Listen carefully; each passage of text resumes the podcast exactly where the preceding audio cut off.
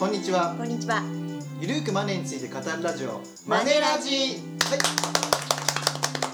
い第69回ということで、はいはい。今回もですね、うん前回に引き続いて、はい特別ゲストを呼んでのスペシャルバージョン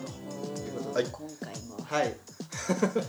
ゲストはですね、えー、と金融ジャーナリストで有限会社ジョイント代表の鈴木正光さんですこんにちはどうもこんにちは。よろしくお願いしまよろしすくお願いしま。はいね、前回は、えー、といろいろ投資信託の事情とか、はいい、ろいろ話ねえ裏して話面白かった。ね、で、はい今回は、あじゃあまずなんかジョイントっていえうえ会社の名前の由来とか、ああ、ねこれ本当造語っていうの？あの、はいジョイは楽しい。はいはいははいい。で、ジョイントって普通 J O んなんだ。 J J JOI が大文字でそうそう NT が小文字で普はい通 I が入るじゃないですか。はいあジョイントはね。はいだかはらそれくっつけてるんですよ。楽しくみんなで、いはいだから仕事ができたらいいよねあっあ。て思って。はいえー登記してあるんですが、はいなんか最近番組でジョイントって同じロゴの番組がね、はい、 MXTV かなんかであるんですよええ笑っちゃった おお同じ発想みたいな まあ自分が考えることは大概他の人も考えてるってことですねあーなるほどなるねほどね。そんなふうには思ったんですけ どなんか有限会社の理由があるんですかああ有限会社はだから当時はねまだあの1円株式会社ができなかったんですあーよそうですはいはいはねいでそれで資本金1000万積まなきゃいけなくて、うんまあ、そんな1000万はないだろうと思ってであー300万で当時有限できたんで,、はいでそれで積んでやったんですよ、なるほどなるほどなるほど、うんああそんな感じで、はなるほどい、。で有限会社うん。なるほどなるほどはいありがとうございますいえいはいではですね今回はですね、うんえっ、とまあ50代の、え、うん、あえー、3割が貯蓄ゼロというとあころでそうですよね、はい、記事でね「崖っぷち貯蓄ゼロ、中高年のサバイバル術」えはい、記事を、えはいはい、読みましたあ、えー週刊東洋経済。はい、はい。ねなので今回はその50代うのんサバイバル術を、え、どうやってサバイバルするんですかね。さみさん見てると全然貯蓄税崖っぷち感じしない。崖っぷち感ないむですしよろねね、もうババブリもーう。バブリーああ、でもね、バあブのリー系一応フリーなんで、はいまあ常に崖っぷちは崖っぷちなんですよ。 本バブ当リーの意味に。あ個人事業主あーそういうところがねはええい仕事的にはいはは、いはいはいうんやっぱりあの仕事のある時、はいない時ってやっぱあるんで、うんない時どうすんのっていうはいはいねはいのはありますよ。いやーでももうバブル臭しか感じないんね、ですけえど。ないとない時 はあれですそかんでなもことはリないだろリーマンショック後とかはいはい、リーマンショックね。はいあーいやでもね、リーマンショック直後ってはいそんなに仕事なくならなかったの実は。えあそうなんですか、で一番来たのはね2012年2012年おうちょうどだからアベノミクスがスタートする前の、はい本当に夜明け前が一番暗いっていうのは本当ではいあの時に、えー、とマネージってことごとく消えたんですよね、えあるじゃんあマネージャパンい俺の書いてたところだと,、えー、とオール投資、はいえー株式日本あこそうだはいのはい辺が全部が消えてでまず紙媒体の仕事がほぼ消えたあーでそこからあこれまずいと思ってオンラインの方に切り替えていって、はいはい、まあ書くようになったんですけど、はいえーその後、まあ2013年から少しずつ上向いてきて、で株のムックとかも出ら出るようになっんて、うんでその時取材で何人かに会ったんですよ、うんそうしたら、えーある人も「いや去年どうだった?」って話で「いやきつかった」っつったら「いや俺本当事務所畳もうかと思ってたんだよね」っていう声がへーほぼあり、うんだから2012年ってフリーでこの業界で書いてる人たちはみんな等しくきつかったあだなって思っていましたーね。うんそうなんですねでそのあたりから執筆料とかもどんどん安くなっていったんですかねえーっとねまあオンラインがメインになってくると当然紙よりは安くなるはずなんで、うんうんうんまあ、そういう意味では随分変わってきたんじゃないですかあとはあのあのクラウドソーシングの会社とかがうんものすごい安いライター提供したりしてるんはいではいはいまあそういう意味ではあの価格破壊あはーそうですよね出てくる、クラウドワークスとかランサーズで、うんうん気はしますけどね、うんそっかなるほど、まあでも逆に考えると、はい今まあ50代でこれからセカンドキャリア考える人たちは、まあ、そういうところで働くっていうのは一つのやり方かもしれない、うんうんうんまあいろんな働き方あるんでしょうけどね、うんんセまあ、カ今ンドキ回のャリテーマでもね。アはい、うんそれは 今までのスキルを活用するっていう感じうんです結局だから50歳貯蓄ゼロ家計まあ家計で貯蓄ゼロで、はいえーじゃあこれからどうやっていくかって考えたら、まあ節約節約あとはまあ運用、うんうんあとは働くっ働くていうところですよね。うん、うんでまあ節約は節約としておいて、まあうんはいあるあるんですが、はいえー、と運用に関して言うと,、はいえー、と50歳から投資をするっていうのは結構無謀うんで、まあ、もちろんあの投資の積み立てとかははいはいはあいりなんですよ、うんはいだけど、えー、と中には50歳とかあとまあ退職金もらって、うん FX やりたいとかね、はいはいはいはいはいい、うじいさんがいるわけですよ、えー個別株投資やりたいとか。あーはい株でねあの僕はあのまあ、いろんな取材先で、うんうんそれこそ今10億とか20億の資産を築いてるうんはい個人のトレーダーさんってお会いしてお話しする機会あるんですけど、はいはいはいみんな必ず一回ものすごい損してる、うんまあ、あの損せずに来てる人は誰もいない、うんで自分が大損して、じゃあこれからどうしたらあの稼げるようになるかってことを全員考えて、んで今の地位があるわけですよ、うんなるほどねで例えばねやっぱ退職金が半分になっちゃった、はいこれ絶対折れますよね、うん確かもうアウトはいはいなのであの50代60代でいきなり投資デビューは避けた方がいいですよね、うんもうあのコツコツとコツコ投ツと資し投資信託を買う、りうんうん積み立て NISA 積み立てにすはるいとかねうんうんうんそれが多分一番それしか取りようがない、うんでまあそれでもあの、まあ、年4%とかうんはいうん回れば、はいまあまあそれでもね、うんあの老後の展望は見えてうくるんうんとうんいうことですよね、なるだほどねから逆にあの20代30代で、うんあのよくまあ20代30代からコツコツ積み立てをすると,、はいえー、と1億円ぐらいになりますよって意見もあるんだけど、うんうんえーまあ、それはあのベースとしてはやってもいいんだけど、い僕はどっちかっていうとあの株のデイトレとか、はいはい FX とかをはいやった方がいいと思う。あ俺やった方がいいと思ううん、絶対やった方がいいと思ううんでそうすると、うんあの絶対失敗すると思うんですよ、うんだけど、えー、20代で失敗したとしても、はいまあ働いてるし、うんうんまああのー心って多分年取った方がね折れるんです よきっとねボキッ失と敗するとあの確かにな後えーがなそういみたいなのあるんですそうよね下手に自分でキャリア積んでて、はい自信があるから、ああの投資で失敗するってことはつまりお前は間違ってんだよってことを突きつけられるんでなるほど折れるわけうんだけどうん20代30代だったらまだね、うんそこ柔軟だから、なるほどなるほどだからまあ失敗しても大丈夫なんですようんだから20代30代のうちに大きな失敗をしながらはい投資を勉強する、うんでマーケットの動きをちゃんと学んでくれば、はい自分らが60歳以降になって、はい体が動かなくなっても、あるいはあのーなんだろう年金がダメだったとしても、はい稼げるマーケットから金が引っ張れる、はいうんこれはねすごい強いスキルだと思うんうだから20代30代は投資をした方がいいですね、年下がいいですねえーもう中小型株で しょバンバンガンそうですねガンガンはい行こもうフェンダーを狙いみたい なそれでいいけどねそうですうよね確かにいやー僕もやった方がいいと思いますねガンガンやった方がいいよね僕最初株でスタートしましたえええええ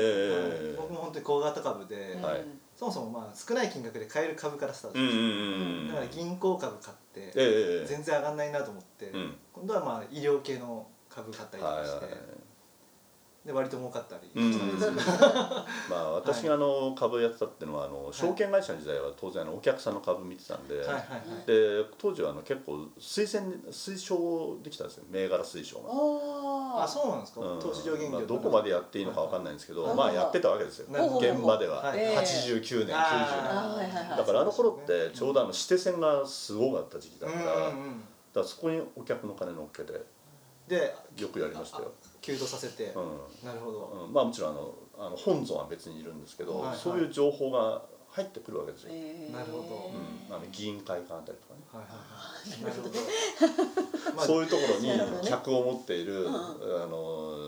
社員がいるわけですよ。なるほどなるほじゃどあそこからこうもらって、ええあの本州だよ本州製紙だよとかね 大日本製薬だよこれから来るのは、えなるほうんど移籍納期だよとかね、なるほどそういうネタを使って、いこの客にそれを買わせるわけですよ。ほほほほサイダーですねあいいっすまあ、近いんでしょう近いですねはいでも必ず儲かりますもんねそれはそうねそういう時代は昔はあったんです情よね。報戦かうん情報戦と顧客まあ今はさすがにね厳しいですからね。厳しいですね平等に今は本当だから経営者の方も相当慎重じゃないですか、うん下手なところで会食して、はい情報漏れたら本当アウトなんでそうですねうん、だからそういう意味では随分変わってきてますよね、うんそうですねそうかまあ、あんまり綺麗な水だとね魚す まないあさみさんでも儲かったは時いブワーって儲かったんですかあの株とかいいい結構 FX フェイクああさん私意外とど下手ですよいやいやいやいやこれねあの本当そうなんですけどねあのいわゆる専門家としてものをしゃ語ったりはいしてる人に実際のところどうですかって大体みんなね意外と難しいっすそういやそうですよねだ例えばあの為替のディーラーの方にあはいはい元プロでディーラーで稼いでた方が、はいえー辞めてはい FX で、はい、うん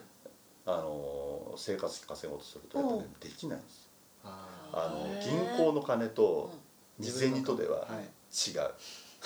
まあ、リスクの取り方は違いますよねそう、うん、銀行の金だったらそれこそまあこれ俺の金じゃないかはらいと思うと結構大胆なトレードができるのうんがうん自分の1,000万になると途端に足震えるという状況なので、なるほどはいねなかなかプロだから稼げるということではなくてな。るうんだから逆にあのトレーダーで稼いでる人たちは、あのオンラインゲームが強い人あーがうん多いですよね。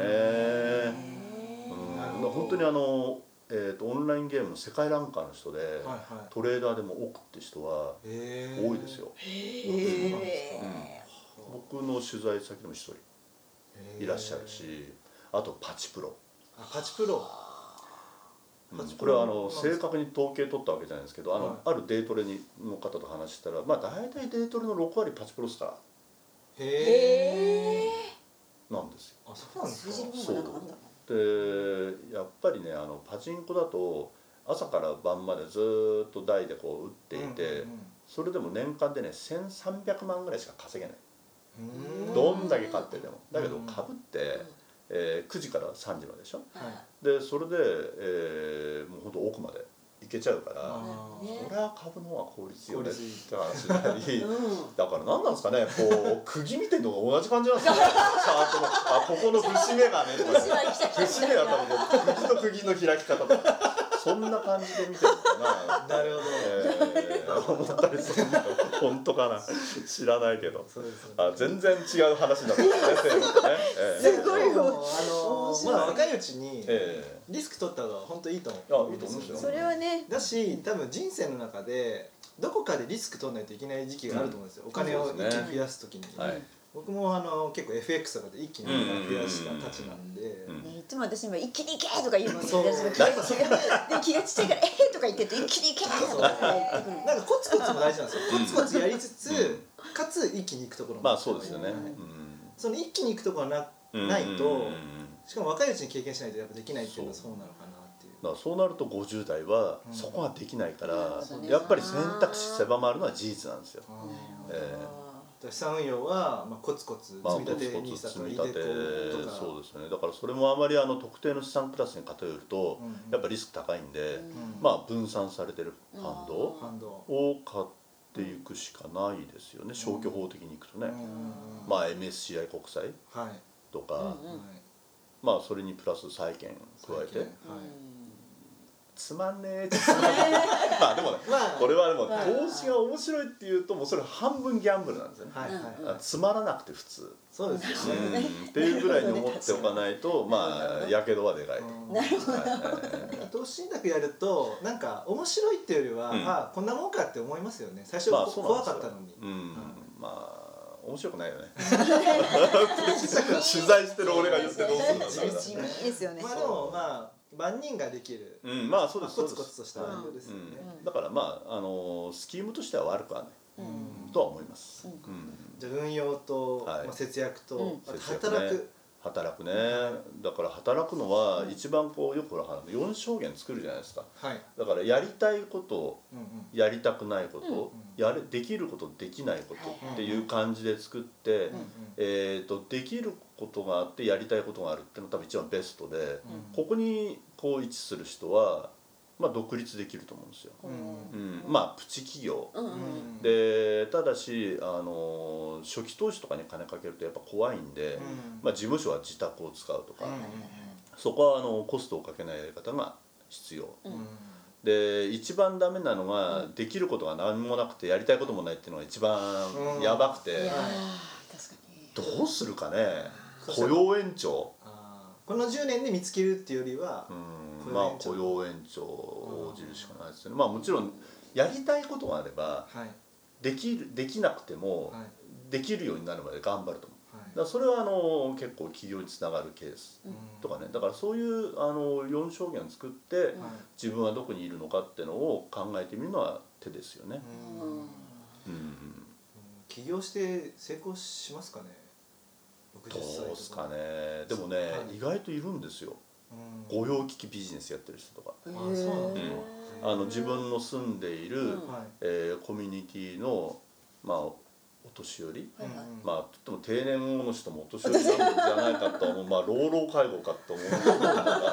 えーそういう方が自分よりだから年齢の上の方、うんまあ、80代の方で、はいはいはいえーこういう買い物してきてよっていううのんをうんこう自分たちでこう自分でこうチラシみたいなの作って、へえうんうんうんでその人は築地でであの買い物をして、あーはいはいその届けたりしてんだけど、うんそういう人もいるし、えー、とあとはあの炭開きっていうことをやってる人もいる、あの自分の住んでるところをうん地域のコミュニティに開くんですよ開放するでカフェをやってたりとかねああなるほどはなるほどなでそうするとあの今はほら核家族化で、いえー、と地域のコミュニティってすごく壊れてるところが多いんだけど、うん集まる場を作ると、えーそこに住んでいるそれこそあの子供生まれたばっかの奥さんも来るし、うんはいおばあさんも来るはいとなるとおばあさんの知恵がそっちの方に伝わったりする、あーとかねなるほどうんだからいろいろこう地域を変えるきっかけになるみたいですよ、うんおうおーん、それはあの僕が行ったのはあの横浜の、えー、と希望が丘っていうところで、うんはいえー、とカフェやってる女性が、まあ、ゴミさんという女性がいらっしゃって、はいはいはいえーハートフルポートっていう、うんこれこの間あの春ラジに出たんあです出てたそうあ今なんか聞いたことあると思ってをな何回か取材 しててうへでまああのゴミ金融庁長官の奥さんだったんですけどね、金融庁長官のゴミさんってあのちょうど2003年の金融危機の時うんうんの金融庁長官の奥さんだったんですけど。ーへーそれは全然知らなくて私も取材してる時はいはいははであの旦那さんの経歴とか聞いてたら「へえ旦那さんってどういう人なんだろうな」って話をしてて、うんうん聞いてたら「えーゴミゴミゴミ金融庁長官じゃないっすよね」って話にな って「いやうちの亭主です」みたいな、ってえいう話もあったんですけど、はいいはうん、だからそういうその彼女が、まあ、今その炭開きをやったうんりすごい面白い試みですよ、あうん、だからそういう場を作ったりするっていうのもまあ一つのビジネスうんでそれは自宅改装だからはいで自分であのこう材料集めたりしてるんで、うんそんなにお金かかってないんですようんなるほどだからそういいうことをやる人も多分いるでしょううし、んうんあとはどうなんですかね、まあ、雇用延長は、まあ、さっきの一番ダメな人は雇用延長だし、はいえーまあ、再就職もまあ大変っちゃ大変ですけどね、うんまあ、いろんな働き方はあるんですけど、まあ、働かないとやばいっすよ。そうですねあのーそうやっぱりあの定年になって働かないともう男性はとにかくダメになりますねうんえうんまず夫婦関係壊れますよねどうやら、てか家にねなんでいるんだろう毎日みたいなねえありますよーね終わった人みたいな ね確かに確かに、えーあの熟読しましたがあ収録しましただ そう、はいだからそういう意味ではだからそのなんて言うんでしょうえー、といろんなものが多分5060になって定年になると当然また第二の人生ってよく言うんですけど、まあ、いろんなもの変わるから、うんうんまあ、その準備は50歳になったらやらなきゃいけないなっていうのは、はいまあ、意識的にはあります。うんうん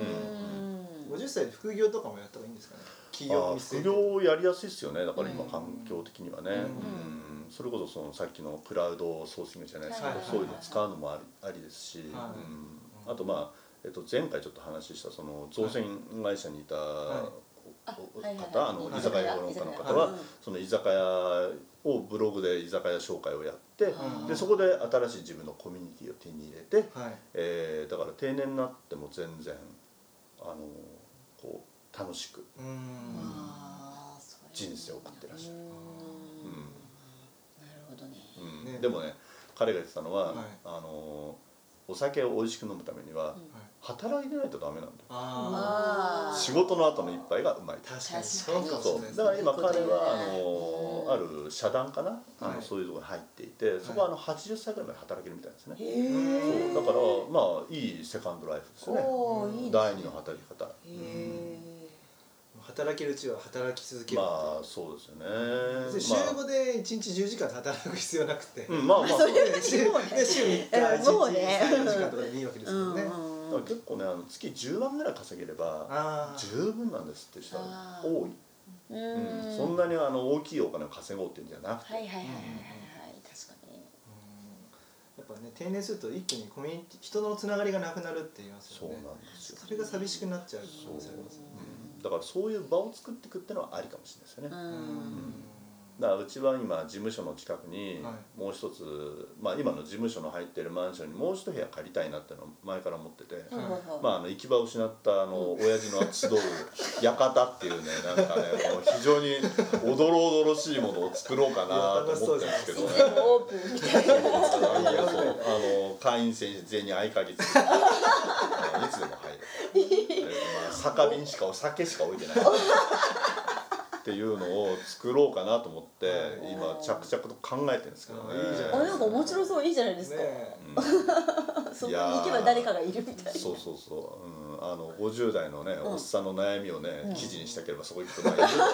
ろいろんなのが、そうだえねえ愚痴を言いながら とかね考えちゃいますけどねあえうんえなんか記事はまあお金がないから貯めとこうって話ですけど、はいはいやっぱりその貯めた後のことも考えるんですよね確かコにミュニティとか、まあね貯めるだけでもしょうがないですもんねそうですよね使ってそれあと誰と過ごすかですよね、うんまあそれも大事でしょうねそうですよ2700万ぐらいでしたっけ今70歳で持ってる平均貯蓄はい、そのまま死ぬっていうのもね まあい息子つとまかねでね生きられるかわからないから、はいまあ不安だからどうしても貯めてしまうっていう心理はわかるんですけど、うんまあ、どっかでなんかこう使うとかねうんはいなんかそういうこう発想がないとうん多分人生がつまらなく終わるそうですよっていねう気はするんですけどね、うん息子とか娘に贈与したりとかつまんないっしょ自分が使わないとねねいや別に使わさない子と供は稼ぎゃいいんだから勝手あにあそうですねうん全然贈与考えないもう全部使い切って死にたいっていう私の考えなんで、ええでも本当にお金ない世代はやっぱ親からかもらうあでもまあそうそうそうあのー貯蓄全然ない今の50代で、んうんあのーまあ、サバイバルどうすりゃいいんだって話になった時に、はいあのーよくまあ埋蔵金だ埋蔵金探しっていうんですけど、はいはいまあ、例えば、えー、となんだろうな自分があの子供の時に使っあの集めた切手があったとかね、うーん意外と高値つけてたりするうんとか、うんまあなんだっけなんとか鑑定団っあぽいやつ、はいはいはいまあ実家行ったら物置あさってこいとかね、うんそういうところの、え っと、埋蔵金もひょっとしたらあるかもしれないけそどうですね一番の埋蔵金はね親の懐で すよ絶対。うんだってそうですね今の50代の親って高度経済成長期を働いてきてるから、うんえーそこそこの資産を持ってるケースが多い、そうですねうん持ってるうちなかったんだけどねたなんでですかうちね親が父親が3年前に脳梗塞で倒れた時にあらあはのこのまま亡くなったらね、いえー、とどこに資産があるかわからないからあー全部出してはい通帳出さす、うん調べた、うん800万しかねえのこれ結構使っちゃったいやー清いなんかこう清らかな生活してたんですねと思ったんですけど えーっとでそれでだったんで、まあうちはまあなかなかこうこれをもらうってわけいかないんだけど、うんまあ結構平均2700万ぐらいあるっていう話で考えれば、はいまあ贈与を受けるとか、はいまあそういう手はありますよね、ありますねうんうんまあ生前贈与で。生前贈与ですねうん家持ってたらリバースボーゲージとかリースバーまあっていうう手もありますけどね、うんあれでもどうなんですかね僕もねリバースモーゲージってあんまり詳しく研究してなくて、だから実際これどこまでね、はいお金うん担保としてお金が入ってくるのかとか、はい7割ぐらいらしいです資産評価ああ、本当に長生きしちゃった らねどうすんのとかそうですねあでもなんかそれで例えばあの借りえーはとい利息の方が多くねうんなったとしても利息は毎月払う返済するんですってあほうほうほうで元本の部分だけはいその売却してええ売るんええですけど元本あれしてもうん OK っていう金融機関も出てきてるみたあいでーあれってでも自家評価するの家を自家評価ですはあー、いでもこれからって、はい家って余るし、はい多分ね相場崩れる気がする、なのでうん地域が首都圏ぐらいなんですよですよね、はい神奈川とか埼玉はい東京千葉ぐらいでうん大阪とかもないんですよねですよね、なかなか大変ですよね大変ですだから不動産とか、はいまあ当然あの30代で持ち家っていうケースって多いんですけど、はいあのなんだろうなその買った不動産をはい資産価値を維持するためには多分30年後40年後のその自分が買おうと思ってるところがどう変わるかってことを考えとかないと、うんうん大変、うんうん、うちはあの実家の近くにあ鳥ヶ丘ってものすごい大きい住宅開発やったとこがあって、うんそこに僕がね多分、えーと小学生ぐらいの時に開発したんですよ、うんでそこにみんなこうわーっと当時の30代が入ってきはて、いはで小学校とかもザーッとできて、いはいあのー一大住宅街ができたんですけど、はいこの間それからだから何十30年40年近く経っていったら、うんゴーストタウン状態でええすよ、あそうなんですかなんかもうね街が死んでます多分資産価値ねすごい下がってると思そうですよう、ねうん、でみんな核家族だから、はあの子供がいたとしてもみんな子供出てくわけですよ、はいうんだからそうするともうお年寄りしかいないいうんまあ、これ結構ね問題 ですよ、うん、そういうとこなんかいろんなとこにできちゃう多摩センターもそうって聞きまあすそうそうそうそうですね、なんんかそう今すごい錆びれてきてるっていうこと聞きそうだから当時できたそのなんとかニュータウンとかあそうそうそうそううんそういうところって多分みんなゴーストタウン化していくんで、うんじゃあそれどうすんのっていう話は考えていかなきゃいけないですよね、家買わない方がいいっすよねまあ、僕はね買わない派、うんうん、いつでも夜逃げができる まあもちろんね そりゃそうでしょこんなフリーの仕事してたらやばい資金ショートっつったらもう荷物丸めて逃げる、はいってことを考えてるんでまあやっぱり家はね、うんない方がいいですね、でもなんかそのずっとその賃貸でもなんか更新の時に出てけとか言われちゃうんじゃないかなとか、70歳にああまなあった不安はあるでしょうねそうですよどねうなんすかねあれってねでもこれからって、変わってきますかね、えー、と年寄るのが増えちゃうから、ねえ年寄りばっかりですもんねうんそれはなかなか、うんまあそれだったらもっとグループホームに入るとかね、あーえーそっちに切り替えようかなと思いますよそっちですよね、そううんまあ子供に面倒を見てもらうってことはないと思った方がいいですね、うんえー自分も見ないし多お分互い独立しようみたあいなの全員あの子なので、こうなえーもうねそれが一番いいなと確かに確か思っにちゃいるんですけどねそうかなるうんほっど、ていう話をだからはい昭和世代の親に言うとはい「お前は家族をどう思ってんだ」とあ話には昔はなったんだけど、う最近ボケちゃったから言わないで もうさあいいや放っとくみたいそうか、な、うん、でも親たちも子供に面倒見てもらいたいって思ってるんですかね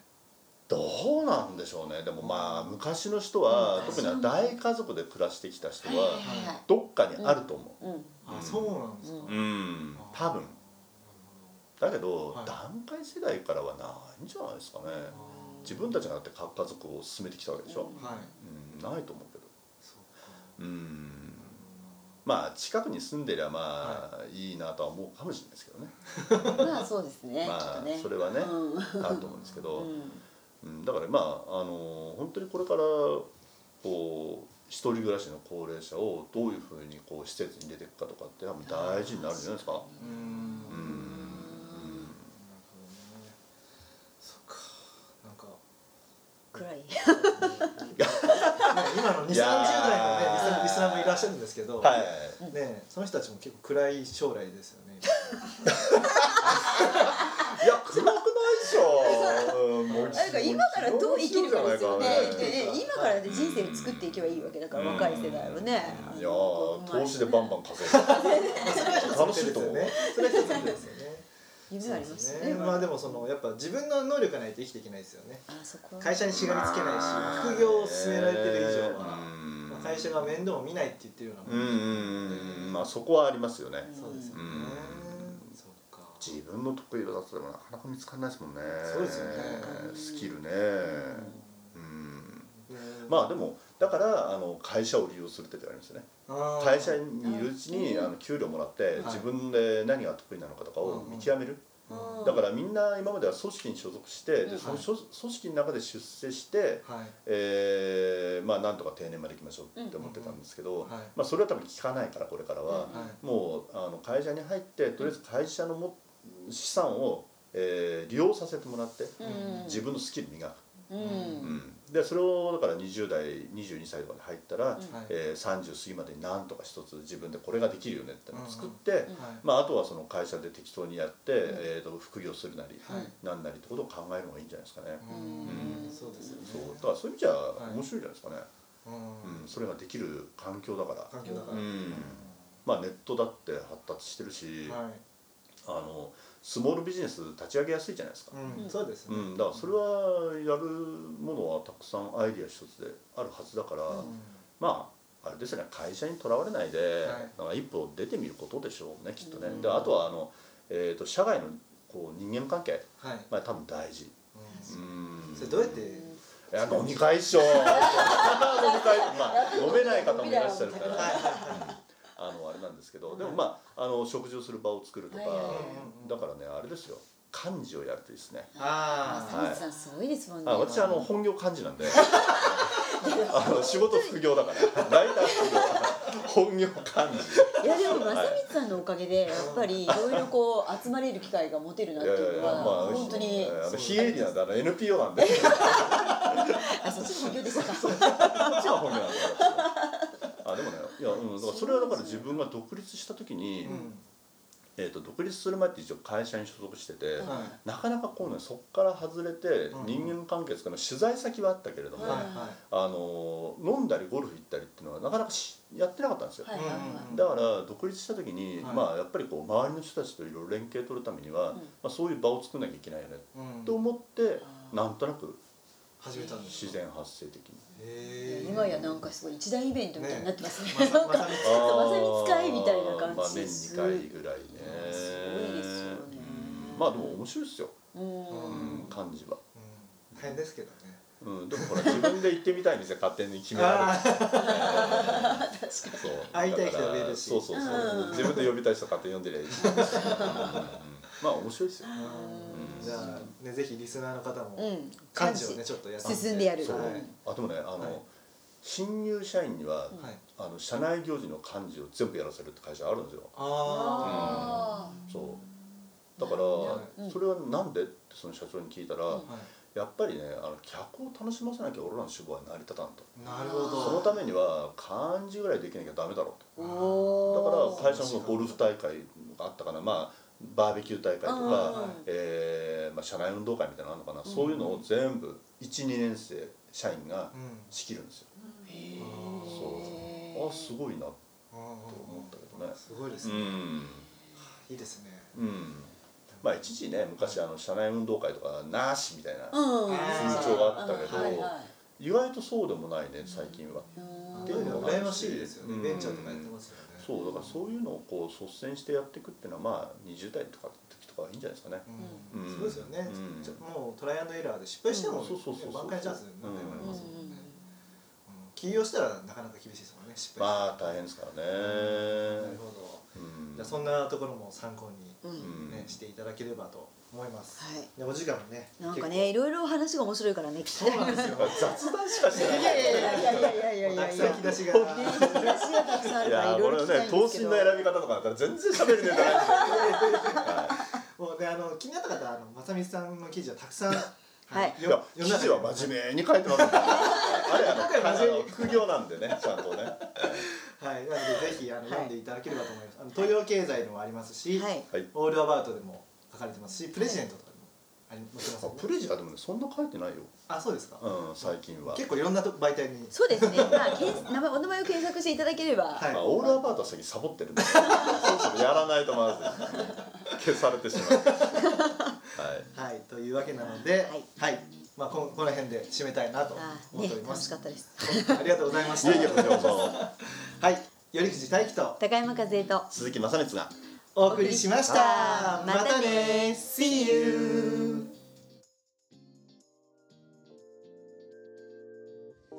この番組では皆様からのご意見ご感想をお待ちしております宛先は info アットマークマネー and you ドット jp info アットマーク money and you ドット jp までお寄せくださいこの番組はマネー and you より藤大輝高山和恵